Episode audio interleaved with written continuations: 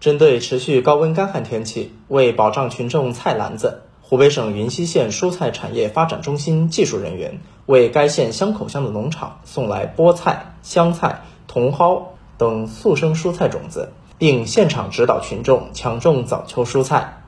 啊，现在正是抗旱保秋收的季节，我们也决定领导安排给你们送点种子。这个是一个黄心无他菜，这在市场上也比较好卖，它叶片比较厚，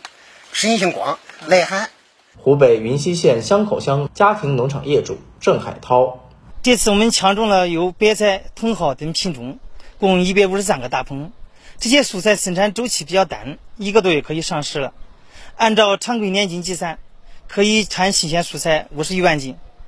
郑海涛种植蔬菜大棚二百三十多个，除了抢收抢种的一百五十三个大棚。他开展猪、沼、菜生态循环模式，并采取滴灌、喷灌等抗旱措施，保障八十多个大棚的黄瓜、豇豆等作物稳产稳收。